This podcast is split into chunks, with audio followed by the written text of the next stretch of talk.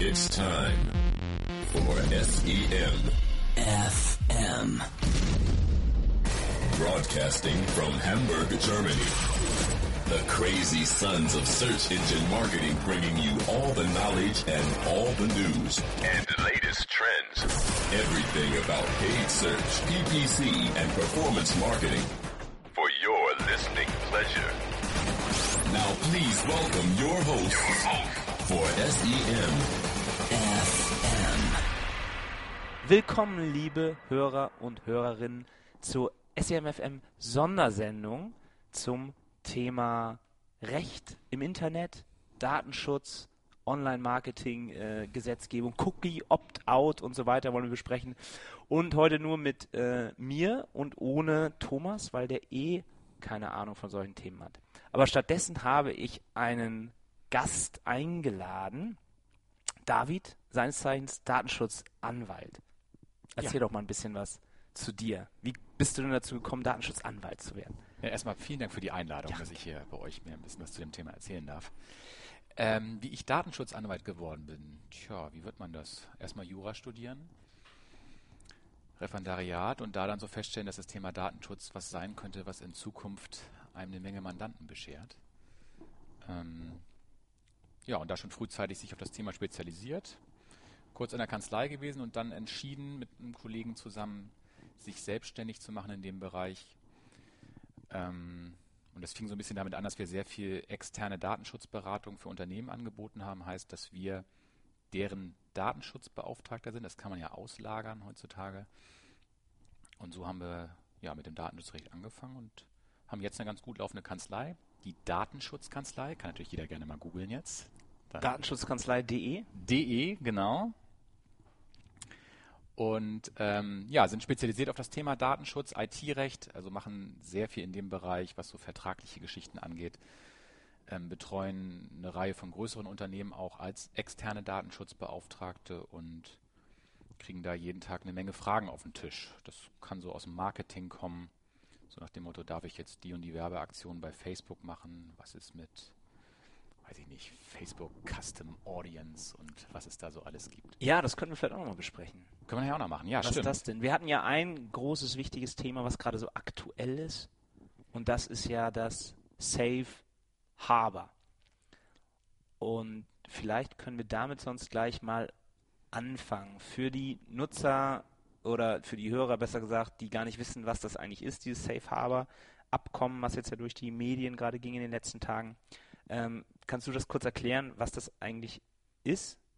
Ja klar, das kann ich. Also das hat man ja in der letzten Woche eine Menge gelesen. Ich glaube, es gab kaum eine Zeitung, die nicht da einen achtseitigen Artikel zugeschrieben hat.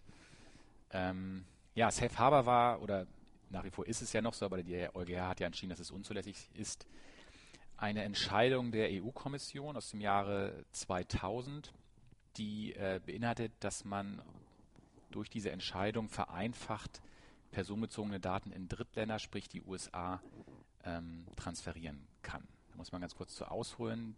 Im deutschen und europäischen Datenschutzrecht ist es so vorgesehen, dass aller Datentransfer, der sich innerhalb Europas ähm, vollzieht, eine Privilegierung genießt. Das heißt, ich darf per se erstmal innerhalb Europas Daten übermitteln, wenn ich dann eine entsprechende Rechtsgrundlage habe. Wenn es außerhalb von Europa geht, dann wird es komplizierter. Dann habe ich nämlich die sogenannten Drittlandsvorschriften. Das heißt, ich darf grundsätzlich da erstmal nicht hin übermitteln. Es sei denn, ich gewährleiste in diesem Drittland ein sogenanntes angemessenes Datenschutzniveau. So. Und da hat man sich überlegt, ähm, wie sieht es mit den USA aus? Die USA gehören bekanntlich nicht zur EU. Und aus diesem Grund war es schwierig, dorthin Daten zu transferieren. Und da man das nicht jedes Mal einzeln prüfen wollte, hat man als EU-Kommission gesagt, okay, wir bieten so eine Art Zertifizierung an, ähm, machen das zusammen mit dem US-Handelsministerium. Und ähm, jedes Unternehmen, das sich dieser Zertifizierung unterwirft, ist aus unserer Sicht oder erfüllt aus unserer Sicht dieses angemessene Datenschutzniveau und somit kann ich dort als europäisches oder auch als deutsches Unternehmen Daten vereinfacht hin transferieren. Und dieses, dieser Zertifizierungsprozess nennt sich Safe Harbor. Ähm, ja, und der stand jetzt diese Woche zur Debatte. Und was für Firmen haben sich da zertifizieren lassen? Also insgesamt sind es so circa 4000 Unternehmen, die sich da haben zertifizieren lassen. Das sind eigentlich aus allen Branchen vertreten, hauptsächlich aber tatsächlich die, die großen Player auch im Bereich von Cloud Computing, also Google natürlich, Amazon, ähm, aber dazu natürlich auch soziale Netzwerke wie Facebook, Twitter, die alle gehören unter das Safe Harbor Abkommen. Also eigentlich jedes Unternehmen, was versucht aus dem Silicon Valley heraus äh, Unternehmenskunden ähm, auch in Europa zu bekommen, die haben sich dieser Safe Harbor Zertifizierung unterworfen, weil auf diese Weise dann nur gewährleistet war, dass man als deutsches Unternehmen dorthin auch einigermaßen sicher Daten hin transferieren konnte. Und du hast jetzt ja immer Daten gesagt.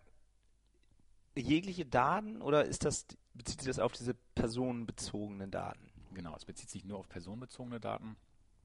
Ähm, das ist ja auch im Bundesdatenschutzgesetz so festgelegt. Also das Bundesdatenschutzgesetz oder die dazugehörige EU-Richtlinie befasst sich nur mit personenbezogenen Daten, also sogenannten Informationen über bestimmte oder bestimmbare natürliche Personen. Und das ist ja dann auch diese, diese eine Frage, die wir da mal hatten, ob jetzt die IP-Adresse. Genau, das ist der große Streitpunkt. Also was ganz einfach ist. ist natürlich, was wir immer, was, was immer ein personenbezogenes Datum ist, ist der Name, Foto, E-Mail-Adresse. Mhm. Ähm, auch die normale Adresse ist ja meistens nicht in der Großstadt unbedingt, aber auf dem Land relativ einfach einer Person zuzuordnen. Von da haben wir da immer ein personenbezogenes Datum. Und dann gibt es halt die sogenannten bestimmbaren Informationen. Das heißt, da kann man nicht per se jetzt sehen, welche Person dahinter steht. Also ich kann zum Beispiel eine Telefonnummer haben und weiß ja jetzt nicht, wenn ich nicht ein Telefonbuch hätte oder so, wer sich hinter der Telefonnummer verbirgt. Ja. Also ich brauche eine Zusatzinformation, um diesen Personenbezug herzustellen. Mhm. Das genügt aber grundsätzlich. Also das hat der Gesetzgeber von vornherein so festgelegt, dass man nicht nur die rein offensichtlich personenbezogenen Daten schützen will, wie jetzt Name und äh, Foto oder ähnliches, sondern halt auch die sogenannten bestimmbaren ähm, Informationen, die erst durch eine gewisse Zusatzinformation zu einem personenbezogenen Datum werden. Und da haben wir natürlich das ja, Unternehmensseite Problem aus der Sicht des Betroffenen vielleicht nicht so sehr. Ähm, was ist personenbezogen und was ist nicht personenbezogen? Ja. Das ist ja sehr weitgehend. Und diese Bestimmung, das war, glaube ich, auch so eine Frage, was ich mich gefragt habe, muss die Firma denn dann selber in der Lage sein, diesen Bezug herzustellen? Genau, das ist der große Streitpunkt gerade. Ah, das Wenn du ist, jetzt wieder auf ja, die IP-Adresse genau. zurückkommst, das ist ja gerade eine Sache, die sogar auch wieder beim EuGH liegt, weil natürlich Unternehmen per se IP-Adressen erstmal speichern, wenn sie eine Website haben. Die Frage ist ja immer, was machen sie mit diesen Informationen? Werden die auf dem Server irgendwie auf Dauer vorgehalten oder werden sie irgendwie nach, weiß ich, drei Tagen wieder gelöscht? Ähm, so und auch sich ganze Geschäftsmodelle natürlich auf eine Auswertung von IP-Adressen spezialisiert haben. Und da war immer die Frage, das sind, sind das jetzt personenbezogene Daten oder nicht? Und die Unternehmen haben gesagt, also wir wissen nicht ernsthaft, wer sich hinter einer IP-Adresse verbirgt. Das kriegen wir auch gar nicht raus, weil wir können nicht zum Provider jetzt sofort hingehen und sagen, sag mir mal, wer sich hinter ähm, der und der IP-Adresse verbirgt. Theoretisch ist es aber möglich, weil es gibt jemanden, der die Information hat. Mhm. Und wenn jetzt irgendjemand was ganz Schlimmes gemacht hat, dann kann ich ja zum Gericht gehen und das Gericht verpflichtet den Provider, mir den jeweiligen Namen hinter der IP-Adresse zu nennen. Diese ganzen File-Sharing-Fälle basieren darauf. Wenn jetzt jemand was runterlädt ähm, und ich bin Rechteinhaber von einer Musik-CD oder einem Film, dann will ich ja wissen, wer hat das rund runtergeladen. Und dann gehe ich halt, in Deutschland macht man das meistens, geht man zum Landgericht Köln und ähm, weil da die deutsche Tele weil die für die Deutsche Telekom zuständig sind und sagt dort beim Gericht, die und die Urheberrechtsverletzung ist bei uns passiert und wir müssen jetzt wissen, wer sich hinter der IP-Adresse verbirgt. Und dann geht das Gericht an den Provider und dann gibt es die Information. So, und die, und die Aufsichtsbehörden sind der Auffassung, dass das genügt, um generell IP-Adressen als personenbezogene Informationen anzusehen. Weil theoretisch komme ich ja dahinter. Aber warum darf dann eigentlich, jetzt war ich, war ich mir auch ein bisschen ab, der, der, die Typen, die File-Sharing-Leute aufspüren, warum dürfen die denn meine IP-Adresse speichern? Das ist eine gute Frage. Die könnte man, da könnte man das so sehen, dass sie eine Art Rechtfertigung haben. Also ich brauche ja nicht immer per se eine Einwilligung im Datenschutzrecht, um Sachen zu verarbeiten, sondern es gibt auch Rechtfertigungstatbestände, Mhm. ähm, die mir das erlauben. Dann kann man sich fragen, okay, sind sie selber gerechtfertigt, weil sie selber sind ja gar nicht betroffen. Das ist ja nur ein Dienstleister, der sowas ermittelt. Mhm. Vielleicht wurden sie beauftragt von einem Rechteinhaber und in dessen Auftrag sind sie dann befugt, die IP-Adresse zu verarbeiten. Aber es ist tatsächlich eine schwere Frage. Das kann man so aus dem Stegreif nicht beantworten. Aber auch keine schlechte Frage. Aber jetzt, genau, oder so ein anderes Beispiel vielleicht, Ja. wenn, wenn ich ein, ähm, eine Webseite oder ein Forum habe und ich sage, okay, es gab in meinem Forum immer mal wieder rechtsextreme Äußerungen und ich möchte die gerne verfolgen lassen, deshalb fange ich jetzt an, von jedem, der meine Seite besucht, die IP-Adresse zu speichern. Genau, das wird ja häufig gemacht. Das wird so als Rechtfertigung auch ähm, Okay. angesehen, dass man sagt, okay, wir haben hier bestimmte Fälle gehabt, wo wir gegen vorgehen müssen, wo Mhm. halt auch Straftaten meinetwegen begangen worden sind. Und deswegen wollen wir äh, diese Informationen. Und das speichern. müsste man dann beantragen oder würde das Nee, dann nee, nee, eh, wenn also- es dann vor Gericht landet, könnte man das als Argument Ja, nennen, das- warum man das Genau, also was ja passiert ist in dem Fall immer, dass eine Aufsichtsbehörde das mitbekommt, also Ja. eine Datenschutzbehörde, und sagt, das ist unzulässig, weil wir sind der Auffassung, IP-Adressen sind personenbezogen, du hast keine Rechtsgrundlage, um sie zu erheben, Ja. ähm, und deswegen lösche sie.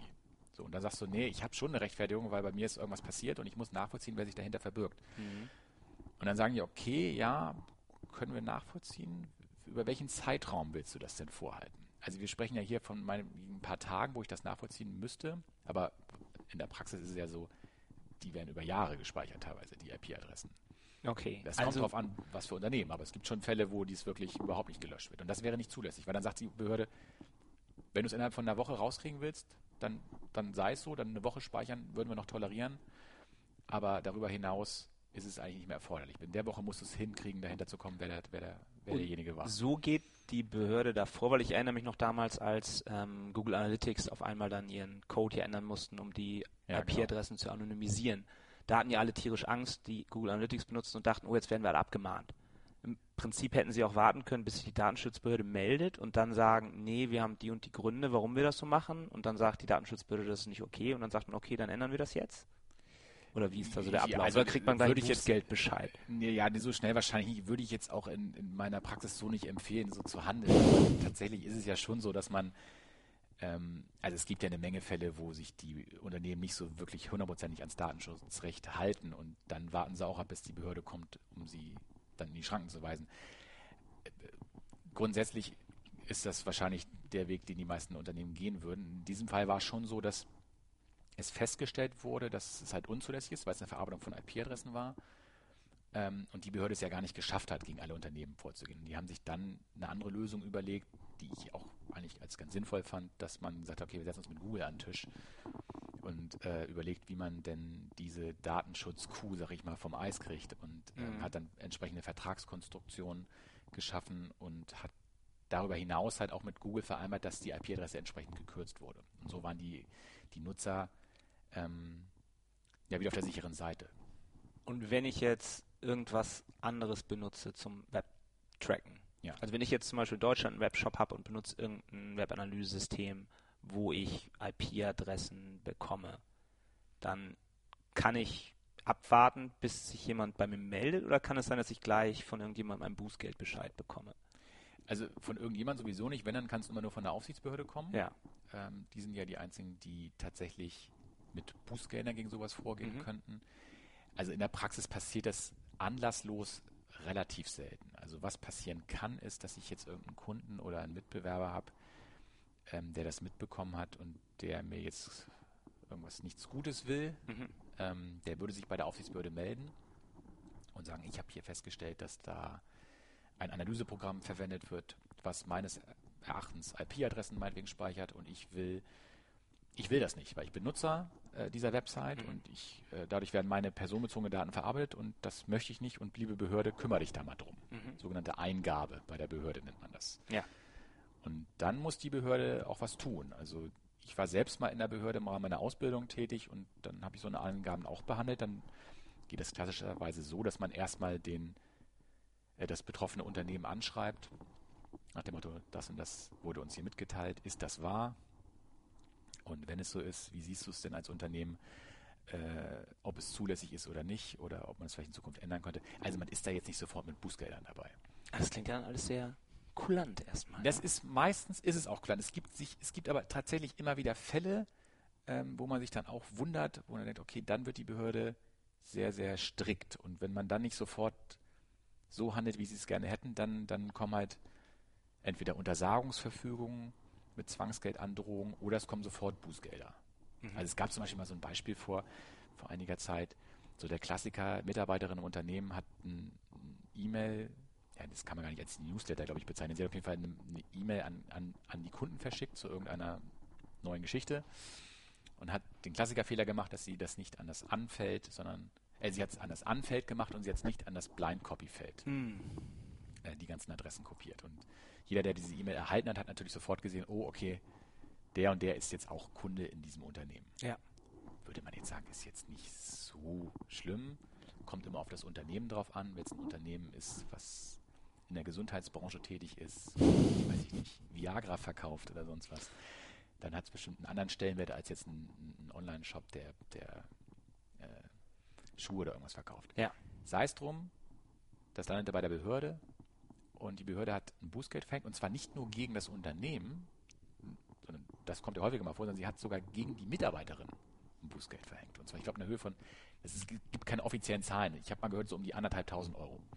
Wieso man haftet als. Ja, das war mir auch neu in dem Ja. Fall. Aber in diesem Fall ging das wohl, weil sie wohl grob fahrlässig gehandelt hat. Normal hast du ja als Arbeitnehmer immer so einen gewissen Schutz. Ja klar, das kann irgendwie so eine 16-jährige Praktikantin sein, die Genau. da auf den falschen Knopf gedrückt hat. Ja, genau, genau. Nee, es wurde tatsächlich gegen das, äh, gegen die betreffende Mitarbeiterin. Nicht gegen die GmbH oder den Arbeitgeber, weil Nee, der weil- ist doch eigentlich dafür verantwortlich, sowas Ist es, zu verhindern, genau, oder nicht? Das ist genau. seltsam. Aber da haben sie es tatsächlich gegen die Mitarbeiterin selbst das Bußgeld. Ich weiß auch nicht, ob man dagegen vorgegangen ist und ob es dann vielleicht danach wieder aufgehoben wurde. Es gibt meines Wissens nach keine Gerichtsentscheidung mehr dazu. Hm. Ähm, aber da sieht man mal, das ist eigentlich jetzt nicht so der krasse Fall, finde ich, wo jetzt irgendwie mal jemand eine falsche E-Mail geschickt bekommt. ja.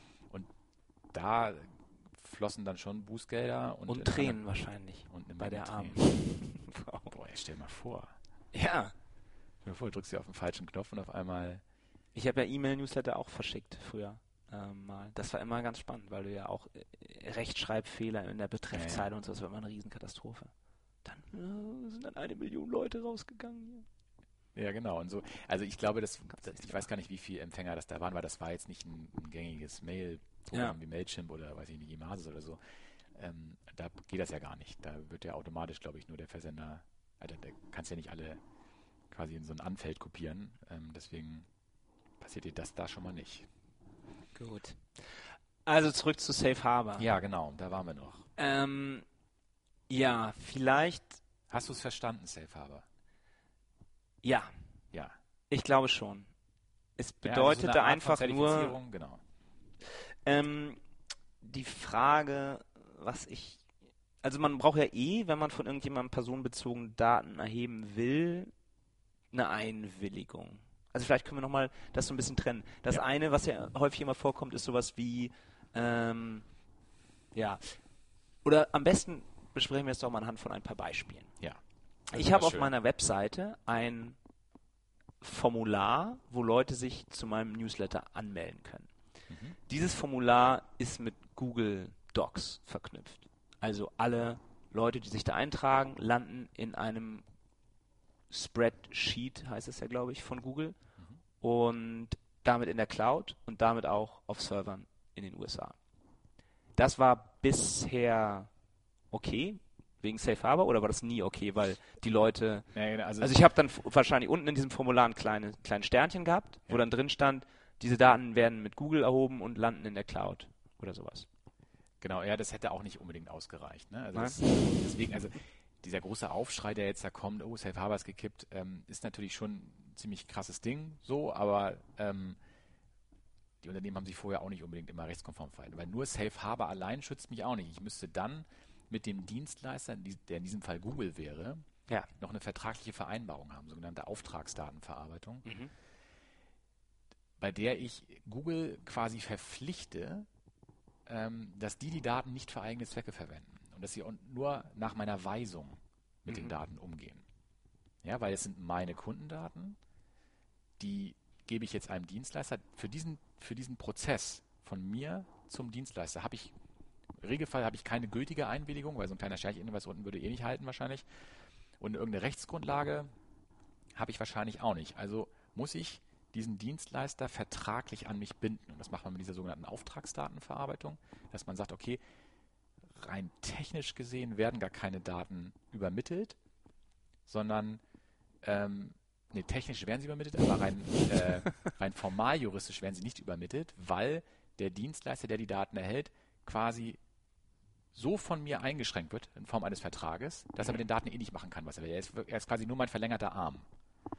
So, also der handelt nach meinen Weisungen. So, und das war mit Google immer schon sehr schwierig abzuschließen, dass Ja. man solche Verträge bekommt. Die waren jetzt in den letzten halben Jahr, glaube ich, haben die sowas alles zur Verfügung gestellt. Mhm. Das heißt, da konnte man tatsächlich jetzt auch mit Google Docs und was es gibt, es dieses Google Apps for Work. Mhm, ja. Also Sachen, die ich für Mandanten häufiger geprüft habe. Ähm, da konnte ich an Google Mail und die, die Post, äh, und die Datenspeicherung Drive und weiß ich gar nicht, Kalender und was es Genau. so gibt. Konnte ich dann als Unternehmen ja auch nutzen. Ähm, und da hat Google tatsächlich ähm, auch die, diese Auftragsdatenverarbeitung zur Verfügung gestellt. Ähm, dann Safe Harbor Zertifizierung, dann sind sie sogar noch einen Schritt weiter gegangen, haben noch EU-Standardvertragsklauseln bereitgestellt. Können wir gleich auch noch zu sprechen, das ist ein bisschen was komplizierteres. Ähm, und dann war man nur compliant. So. Und in diesem Fall, das muss man jetzt ja nochmal trennen, dein Beispiel. Zum einen diese Datenweitergabe an Google und wann darf ich überhaupt die Daten verarbeiten, die da jemand in das Formular eingegeben hat. Ja. Und das darf ich vielleicht. Dann sag doch mal, wann, wenn ich jetzt ein Newsletter anbieten möchte? Was Ge- dann muss ich erstmal bestimmte Sachen einhalten, die, über Genau, die ich die Nutzer also- informiere. Oder ich muss eh erstmal dem Grundsatz der Datensparsamkeit folgen. Ja, das ist immer so ein, so, Gott, ein Thema, was äh, immer ein bisschen so hochgreift, finde ich. Also grundsätzlich, Newsletter kennt, glaube ich, jeder, der auf einer Website war und sich da mal angemeldet hat. Ähm, es ist ein Feld, wo ich meine E-Mail-Adresse, vielleicht meinen Namen eingebe Mhm. und dann auf den Knopf drücke und sage, ich möchte gerne von dir ein Newsletter haben. Ja. Das wäre theoretisch auch ausreichend, weil ich brauche nach Bundesdatenschutzgesetz oder in diesem Fall nach Telemediengesetz auch ähm, eine Einwilligung zur Datenverarbeitung für einen vorher bestimmten Zweck. Und diesen Zweck ist hier, ich schicke an deine E-Mail-Adresse Werbung raus. Ja. So, also ich drücke auf den Knopf und sage, ja, will ich haben, den Mhm. Newsletter. Finde ich ganz toll. Ähm, das Problem war die Beweisbarkeit, weil das Gesetz sieht eigentlich vor, dass man so eine Einwilligung schriftlich machen muss. Nach Mhm. dem Motto, hier ist ein Blatt Papier und äh, ich darüber möchte jetzt die Newsletter haben, unterschreib mal bitte. Ist, ist in der heutigen Zeit nicht mehr so ganz praktikabel. Deswegen hat man sich so ein bisschen darauf geeinigt und das ist auch ständige Rechtsprechung, dass man das auch digital machen kann. Das steht auch im Gesetz irgendwo drin. Und dann muss ich es aber auch irgendwie beweisen können. Und ich kann natürlich jetzt dahergehen und sagen, ich nehme deine E-Mail-Adresse und von tausend anderen und melde die irgendwo an zum Newsletter. Ja. Und äh, das Unternehmen, wo ich die Adressen angemeldet habe, würde immer davon ausgehen, ja, wieso? Einwilligung, Einwilligung, Einwilligung, Einwilligung, Mhm. ist doch alles super. Ja, ist natürlich schwierig, wenn man die dann nicht wirklich hatte, weil der Inhaber der Adresse da davon nichts wusste. Deswegen gibt es das Double Opt-in-Verfahren, ist, glaube ich, jedem auch bekannt, dass eine Verifizierungs-E-Mail rausgeschickt wird, in der drin steht, du als Inhaber der E-Mail-Adresse hast dich bei uns angemeldet und wir würden dir gerne den, den Newsletter zuschicken und bist du damit wirklich einverstanden, dann drück bitte nochmal auf diesen Link, ähm, damit wir sehen, dass du auch wirklich als Inhaber der Adresse eingewilligt hast. Und das ist dann auch äh, stehende Rechtsprechung. Oder wie du eben sagst, dass dann jede Firma diesen einen Schuss frei hat, jedem eine E-Mail zu schicken. Ja, da gab es ja mal so ein zu Urteil sagen, vor, das ist jetzt auch schon zwei Jahre her, glaube ich. Sie ein? OLG München. Also das war wirklich, das war gängige Praxis. Double Opt-in hat auch niemand wirklich angezweifelt. So, Ja. Das war, hat man immer so gemacht. Ich weiß gar nicht, ob es der BGH auch mal irgendwann zulässig empfunden hat. Ich meine, auch in der Entscheidung war auch der BGH da schon mit mal dran. Also das hat überhaupt keiner angezweifelt, solange diese Bestätigungsmail jetzt nicht einen riesen werblichen Charakter hatte. Ja. So, nach, das sollte schon wirklich eine reine System-Mail Mhm. sein. Ne? Nach, du hast dich angemeldet, drück mal bitte hier drauf und dann ist gut. Und dann gab es irgendwie vor zwei Jahren OLG München eine Entscheidung, ähm, die das sehr formal juristisch betrachtet haben und die dann zu dem Ergebnis gekommen sind, dass auch diese, diese technische Mail, die rausgeschickt wird, also diese Bestätigungsmail, eigentlich unzulässig ist. Und nicht nur eigentlich, sie haben gesagt, sie ist unzulässig, weil auch die ist in irgendeiner Form absatzfördernd, weil ich will ja damit gewährleisten, dass ich in Zukunft eben Newsletter schicken kann, womit ich was verkaufen kann. Also die Kausalkette ist irgendwie dann auch noch da angekommen bei dieser ähm, E-Mail. Und dafür habe ich keine Einwilligung, weil ich kann nicht wirklich sicherstellen, dass der Inhaber ja diese E-Mail-Adresse vorher eingeben hat. Richtig. Und aus diesen Gründen gibt es einen Verstoß gegen 7 Absatz 2 Nummer 3 Aha. UWG. Ähm, und deswegen unzulässig. Und das war natürlich ein ganz großer Aufschrei in der Marketingwelt, auch zu Recht ein großer Aufschrei, weil die jetzt natürlich ihre Geschäftsmodelle bedroht sein, nach dem Motto, jetzt kann ich ja gar kein Newsletter mehr rausschicken, weil wie soll ich denn das jemals rechtfertigen? Nur mit schriftlicher. Ja, genau. Soll ich Mit- jetzt jedem eine Postkarte zuschicken? Für, 60 Cent. So ein ausdruckbares PDF, Ja, genau. das sie dir dann zurückschicken. Oder persönlich vorbeikommen. Oder. Ja, hat sich aber nicht durchgesetzt. Ähm, die Entscheidung ist dann zwar irgendwann rechtskräftig geworden, das heißt, hat, es gab dann keine Revision zum BGH. Hat man wohl keine Lust zu gehabt. Okay. Und ähm, Aber das war dann ein Einzelfall und man Das war ein geht davon Einzelfall. aus, dass das, wenn in Revision gegangen worden wäre, dass das vielleicht gekippt, genau. gekippt werden kann. Okay. Also, zurück zu dem Beispiel. Zum Beispiel, genau. Kann ich denn jetzt noch, wenn ich, wenn ich diese Auftragsdatenverarbeitungsdings von meinem Google Drive for Work habe, Ja. könnte ich denn, und dann wäre ich, dann wäre ich damals mit Safe Harbor safe gewesen Ja. und jetzt nicht mehr. Nee, jetzt nicht mehr, weil jetzt kann ich mich nicht mehr auf das Safe Harbor Abkommen stützen. Das heißt, jetzt fällt die erste Stufe weg, Mhm. dass, ähm, also ich, wie ich vorhin sagte, die USA werden in Deutschland oder auch in Europa als unsicheres Drittland angesehen, datenschutzrechtlich betrachtet. Ja. Und diese Hürde konnte ich nur überspringen durch diese Safe Harbor Zertifizierung. Es gibt noch zwei andere Sachen, da komme ich gleich nochmal zu. Aber grundsätzlich Safe Harbor Zertifizierung und darüber hinaus dann, wenn ich die hatte, dann mit einer Auftragsdatenverarbeitung noch diesen, diesen Prozess selbst noch abzu, Ja. Das funktioniert jetzt nicht mehr, weil mir diese erste Hürde weggenommen wurde und ich jetzt eigentlich nur noch diese Auftragsdatenverarbeitung habe und ich aber grundsätzlich diese Daten da gar nicht hin übermitteln durfte. Mhm. Zertifizierung fehlt oder ist unzulässig und von daher geht es leider nicht. Ähm, Und das bezieht sich auf, um das nochmal ganz, ganz deutlich zu machen, wenn man jetzt zum Beispiel Google Analytics benutzt und da seine IP-Adressen anonymisiert und man nur irgendwie klickt, also das, darauf hat es keinen Einfluss. Darauf hat es gar keinen Einfluss, genau. Also da hatten wir ja bei Google Analytics wurden zwar auch nach Aufsichtsbehördensicht personenbezogene Daten früher verarbeitet, weil ja IP-Adressen Ja. ausgewertet wurden und da hat man sich ja mit Google dann geeinigt, dass da eine entsprechende Kürzung stattfindet, wenn man dieses Snippet, dieses Anonymized IP Mhm. äh, in seine Website mit einfügt, hat der Google automatisch die, die letzten, ich glaub, letzte Oktett nennt sich das, glaube ich, Ja, genau. äh, gekürzt und insoweit dann anonymisiert, dass ein Rückschluss auf eine Einzelperson nicht mehr möglich war. Mhm. Ähm, da hat man sich dann trotzdem darauf geeinigt, für diesen Prozess muss man auch eine Auftragsdatenverarbeitung mit Google schließen. Ja. Die hat Google auch zum Glück bereitgestellt. Da waren Mhm. die sehr kulant, da gab es ein Dokument, was man sich runterladen konnte. Und ähm, das haben die dann auch gegengezeichnet zurückgeschickt.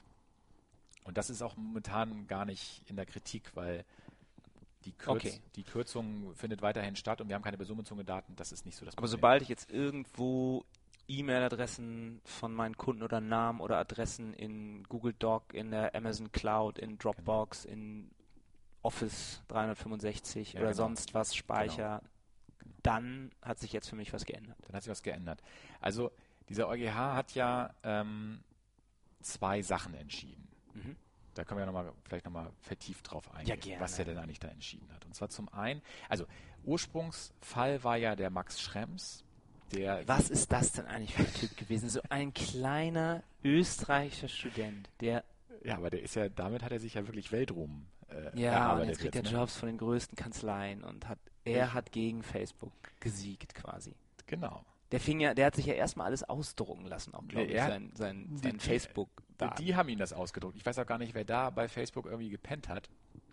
Der hat ja irgendwie eine Anfrage gestellt, weil er wissen wollte, so eine Auskunftsanfrage, was denn über ihn. Jeder Europäer kann zu einem Unternehmen gehen und sagen, ich möchte gerne alle Daten, die ihr über mich habt. Genau, das ist in, ausgedruckt in haben. Deutschland ist es Paragraph 34 Bundesdatenschutzgesetz, der das auch festlegt. Ähm, so, das hat er gemacht. Aber in meiner Regierung kann ich das zum Beispiel nicht. Von der kann ich das nicht fordern. Nee, Ach, schade. leider nicht. ähm, also er hat das gemacht und dann hat Google das tatsächlich dann auch durchgeführt und ihm dann auch nicht nur so einen kleinen Datenauszug geschickt, sondern ich glaube, es war ein PDF-Dokument. Und er hat es dann selber Ah, okay. ausgedruckt, das stimmt, aber es Ja. war halt. Und da waren halt so viele Informationen drin, die er wohl auch schon lange gelöscht hatte. Mhm. Also alles konnte da abgerufen werden und es waren, ich weiß nicht wie viele Seiten, es waren 1000 Seiten, 2000 Seiten, Ja. keine Ahnung, es war auf jeden Fall echt Stapel. viel. Ja. Und ich glaube, es war auch ein bisschen erschreckend für ihn und ich glaube, wir alle hätten auch geschluckt, wenn wir sowas bekommen hätten und wir gedacht, okay, da ist ja wirklich eine Menge an Infos, Mhm. die dort gespeichert werden. So, und daraufhin ist er dann, ich weiß nicht mehr genau den Weg gegangen, er ist irgendwie zur, auf jeden Fall irgendwann zur irischen Aufsichtsbehörde gerannt, weil Facebook sitzt, hat seinen Hauptsitz in Europa in Irland, in Dublin. das hat jetzt nicht nur datenschutzrechtliche Gründe, sondern eher steuerliche Aspekte, aber Ja. da sitzen die. Weil sie den Double Irish and the Dutch Sandwich machen. Was ist das? Das ist so heißt dieses Steuersparmodell. Ah, okay, alles klar. was die immer machen. Was glaube ich alle großen. Deshalb Ja. sitzen die ja alle da. ja, genau. Google, Facebook, sich Yahoo. hin, hin und her Ja, und bis Genau. Amazon in Luxemburg, die machen glaube ich was anderes, aber die anderen machen alle den, den Double Irish. Und im, Euro, im europäischen Recht ist es so festgelegt noch, ähm, dass ähm, das Land dafür zuständig ist, den Datenschutz zu kontrollieren, wo das ausländische Unternehmen oder das Unternehmen aus dem Drittland, in dem Fall aus den USA, sein Haupt, seine Hauptniederlassung hat. Und das war nun mal Irland und deswegen musste er nach Irland gehen und konnte hier nicht nach Hamburg oder sonst wohin rennen, sondern musste dahin. Und die Iren, die irische Datenschutzbehörde ist jetzt nicht bekannt als die ganz großen Verfechter des Datenschutzes. Die haben gesagt, lass uns in Ruhe. Lass uns in Ruhe. Ich glaube, die haben so eine Behörde, sitzen, glaube ich, fünf Leute oder so. Ich, vielleicht übertreibe ich auch. Aber es ist wirklich sehr klein. Er hat mal ein Foto gepostet, das habe ich gesehen. So ein ganz kleines, mickriges Häuschen auf dem Spielplatz. Sieht aus wie so eine kleine Bude, wo man sonst Pommes drin verkauft. Ähm, ja, äh, wo war ich stehen geblieben? So, da ist er dann an die, an die herangetreten und hat gesagt, ich möchte jetzt gerne mal, dass ihr Facebook besser prüft und ähm, das auch untersagt oder was auch immer. Und die Behörde hat immer gesagt, ja, machen wir mal. Er hat sich ewig mit denen gestritten. So. Hat aber nie das bekommen, was er haben wollte. Dann ist er vor den irischen High Court, glaube ich, gegangen. Mhm. Da ist es irgendwann gelandet auf jeden Fall mit seiner, seiner Aufforderung gegenüber der Aufsichtsbehörde. Weil die Aufsichtsbehörde hat immer gesagt, also das mag ja sein, dass du das unzulässig findest, dass die Facebook-Daten auch in den USA gespeichert werden. Ja. Aber wir als Behörde können das gar nicht prüfen, weil wir an Safe Harbor gebunden sind. So, hier ist Safe Harbor und jetzt halt die Schnauze. So, ne, da hat ja die EU-Kommission mal irgendwann festgelegt, dass dieser grundsätzliche Prozess, Daten in den USA zu verarbeiten, Mhm. möglich ist, wenn Safe Harbor äh, Zertifizierung vorliegt und aus diesem Grund können wir es nicht kontrollieren. Wir sind quasi gebunden an eine EU-Entscheidung. Und dann Und hat dagegen, er, da, dagegen Ist er dann vorgegangen und dann hat der, der, der High Court da in, äh, in Irland das ähm, dem EuGH vorgelegt, weil das eine europarechtliche Entscheidung ja ist. Mhm. Ähm, das ist aber echt toll. Da kann also jeder einfach so klagen vom Ja, aber EuGH. Und das ging ja auch relativ schnell, oder einfach so, da ja, meine, der hat sich schon eine Menge Mühe gegeben. Ne? Ist, Ja? Ja, das ist schon sehr Und hat er das, weißt du, wie er das alles bezahlt hat oder so? Das muss er ja ja, der hat ja diese machen, Europe oder? versus Facebook-Seite gehabt. Hast du gecrowdfundet? Ich glaube, der hat sogar ein bisschen Crowdfunding gemacht. Ich weiß es ehrlich gesagt nicht. Müsste man mal nachschauen. Aber ähm, ich glaube, der hat auch seine ganze Arbeitszeit oder Hm. wie hat er sie darauf verwendet, diese Urteile oder diese Klagen dazu begründen. So, und dann hat, wie gesagt, der EuGH musste sich dann zu der Frage eigentlich nur auseinandersetzen, ist diese Aufsichtsbehörde an Safe Harbor gebunden oder nicht? Das war eigentlich nur die Ursprungsfrage. Da ging es gar nicht um Safe Harbor an sich. Es ging nur darum, können Ja. wir als EU-Kommission den Aufsichtsbehörden vorgeben, wie sie in solchen Sachen zu entscheiden haben. Also haben sie quasi keine eigene Entscheidungsbefugnis mehr. Mhm. Das war die Grundsatzfrage, weil darauf hat sich die Aufsichtsbehörde ja berufen. Also, wir, machen, wir müssen es gar nicht prüfen, weil gibt es ja die, die Vorgabe. Ja. So, und das, die erste Entscheidung dieses Eu- EuGHs war, war dann, ähm, nein, müsst ihr nicht, Hm. grundsätzlich. Also Aufsichtsbehörden sind ähm, zumindest in diesem Fall auch unabhängig. Sie dürfen auch einzelfallmäßig selbst entscheiden, ob es jetzt zulässig ist oder nicht. Sie können sich nicht nur darauf berufen zu sagen, ähm, das wurde von der EU so abgesegnet, von daher prüfen wir es nicht mehr. Also wenn ein Bürger ankommt und sagt, ich halte es für unzulässig, dann dürfen sie es selber prüfen und im Nebensatz hat er, glaube ich, auch gesagt, oh ja, dann müsst ihr es auch prüfen. Okay. So, das war eigentlich, das war eigentlich nur das Ding, was sie zu entscheiden hatten. Was der EuGH aber noch gemacht hat, er hat sich grundsätzlich Safe Harbor nochmal vorgenommen. Das war gar nicht, das war Aha, eigentlich gar ein nicht, Kollateralschaden sozusagen. eigentlich relativ selten bei Gerichten, dass sie sich mal Arbeit nehmen, die sie eigentlich sich, sich nicht hätten machen müssen. Mhm. Normalerweise versuchen sie ja, das alles ähm, so weit abzubügeln, dass sie nur den formalen Weg gehen müssen. Aber hier Ja. haben sie es halt gemacht, haben sich das Abkommen an sich angeschaut und sind auch dort zu dem Ergebnis gekommen, dass es grundsätzlich nicht hält, weil dadurch die, die Grundfreiheiten der EU verletzt würden. Ja, weil das Ding ist ja, diese Safe Harbor Zertifizierung sollte ja sicherstellen, dass ein angemessenes Datenschutzniveau besteht. Ja. Das beinhaltet aber auch, dass nicht unkontrolliert Zugriffe von Behörden stattfinden. Ja. Ne? In Deutschland ist das auch nicht zulässig, dass die Behörde ständig auf, äh, weiß ich nicht, mein, mein E-Mail-Account zugreift. In Deutschland gibt es einen Richterbeschluss. Genau, das notwendig ist sein. Und das ist auch in jedem europäischen Land so. Genau. Okay. Aber in den USA nicht. Da gibt es den, den Patriot Act Ja, und der ganz NSA macht eh, was sie ja, wollen. ja, und dann, Visa oder was es da alles gibt. Also Da gibt es verschiedenste Möglichkeiten, ähm, dass man auch ohne Richterbeschluss. ohne Ri- Richterbeschluss, wenn diese geheimen Ja, ja, ja, genau. Gerichtsdinger, die auch keiner richtig durch, durchsteigt, auf diese Daten zugreifen kann. Und das auch nicht mal anlassbezogen, sondern dass die ja teilweise alles absaugen, um einfach mal zu gucken, ob da irgendwas dabei ist. Mhm. Ähm, und da hat der EuGH jetzt gesagt, das äh, widerspricht den Grundfreiheiten in der EU. Und aus diesem Grund ist dieser ganze Safe Harbor-Komplex für uns unzulässig. Also ist Edward Snowden an dem ganzen Thema schuld. Ja, der hat tatsächlich da äh, schon so einen kleinen Anlass für gegeben, weil Ja. dadurch ist es ja dann erst wirklich nach oben gekocht, was tatsächlich möglich ist. Also schön. Ja, dann ist also ohne diese ganze NSA-Affäre und der Wäre das wahrscheinlich nicht so weit gekommen. dann hätte, hätte dieses Safe Harbor auch eventuell so bleiben können, wie es ist. Wahrscheinlich. Also weiß ich jetzt nicht, ob dann vielleicht noch ein anderer Grund gefunden wäre, Ja. aber so war natürlich recht offensichtlich, dass diese Zugriffe tatsächlich stattfinden. Bis dahin wusste man sie ja gar nicht. Da wussten das zwar immer so ein paar Experten, ja, da passiert schon was, aber die wirklichen Ja. Beweise fehlten ja. So, und deswegen, und das war so die, die, das waren so die beiden Kernpunkte der Entscheidung des EuGH. Okay, Und jetzt stehen die Unternehmen da. genau. Und was macht man jetzt? Wenn man eins dieser, Ja, wenn man, was weiß ich, Cloud-Dienste benutzt oder wenn man den Datenschützern jetzt zuhört, momentan den Behörden, dann, dann darf man ja gar nichts mehr. Gerade. Also ich, ich kann noch mal was anderes dazu erzählen. Und zwar Ja. gab es neben Safe Harbor auch noch andere Möglichkeiten, Daten sicher, in Anführungszeichen sicher, in, in, in Drittländer zu übermitteln. Und zwar sind das zum einen die sogenannten EU-Standardvertragsklauseln. mhm. Erkläre ich gleich was dazu. Und die sogenannten Binding Corporate Rules. Zwei Mhm. Konstrukte, mit denen das auch möglich war. Ich habe vorhin ja ganz kurz was zu dieser Auftragsdatenverarbeitung erzählt, ja, dass ich jetzt mit Google noch so einen Vertrag schließen muss, der mir so ein Weisungsrecht gegenüber Google ermöglicht und dass die die Daten nicht für eigene Zwecke verarbeiten dürfen. genau. Sowas ähnliches sind diese EU-Standardvertragsklauseln auch. Die wurden auch von der Kommission rausgegeben. Ähm, die sagen sowas im Grundsatz auch. Ich bin derjenige, der die Datenhoheit hat und der, der sie empfängt in einem Drittland, darf damit nicht eigene Sachen machen, muss Sicherheitsvorkehrungen einhalten, muss äh, Auskunftsrechte gewährleisten und, und, und. Mhm. Die wurden von der EU-Kommission rausgegeben und durften in der Praxis wirklich nur minimal angepasst werden. Man wollte damit so verhindern, dass jetzt jeder dieses Kon Vertragskonstrukt nimmt und ähm, alles rausstreicht und nee, wir machen das so, wir machen das so. Das wollte man verhindern. Deswegen hat man gesagt, die sind nur gültig, also nicht genehmigungspflichtig, wenn ich äh, die Inhalte grundsätzlich nicht anfasse. Da konnte man so ein paar Kleinigkeiten konnte man ändern, so, Ja. aber grundsätzlich ähm, mussten die so bleiben. Das war zum Beispiel eine Möglichkeit in, in andere Dritt, und das ist heute immer noch eine Möglichkeit, in andere Drittländer auch Daten zu transferieren. Wir haben ja nicht nur die USA, wir haben ja meinetwegen auch, weiß ich nicht, Indien, China, wo auch sonst wohin. Ja, das kann man mit diesem Konstrukt lösen. Mhm.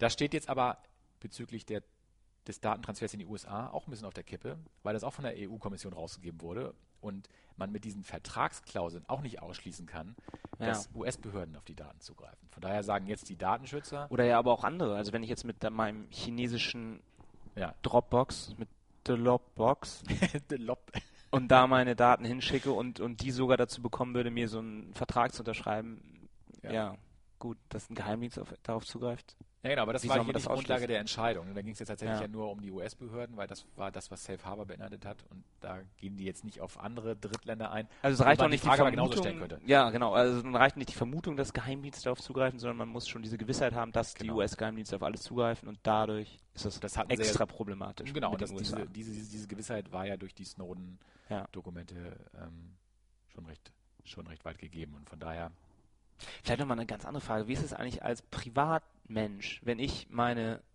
ganzen Kontaktdaten von allen meinen Freunden bei Google ja. speichere? Habe ich, mache ich mich dadurch irgendwie strafbar? In, der Strafe sowieso nicht, aber du, nee, eigentlich nicht. Also du Verletze ich irgendwelche Nee. Datenschutzgesetze? Nee, das, das Datenschutzrecht gilt ähm, grundsätzlich, da gibt es auch Ausnahmen, grundsätzlich nur im Unternehmensbereich. Also ich als Unternehmen muss das Datenschutzrecht einhalten und die Rechte der Bürger quasi wahren. Mhm. Wenn ich jetzt privat unterwegs bin, dann bin ich nicht per se an das Datenschutzrecht gebunden. Okay. Ähm, und in diesem Fall habe ich ja den, den Dienst selbst gewählt und die Dienste sagen, naja gut, es steht in unseren Datenschutzbestimmungen, AGB, wo auch immer drin, was hier passiert, wo sie hingehen. Mhm.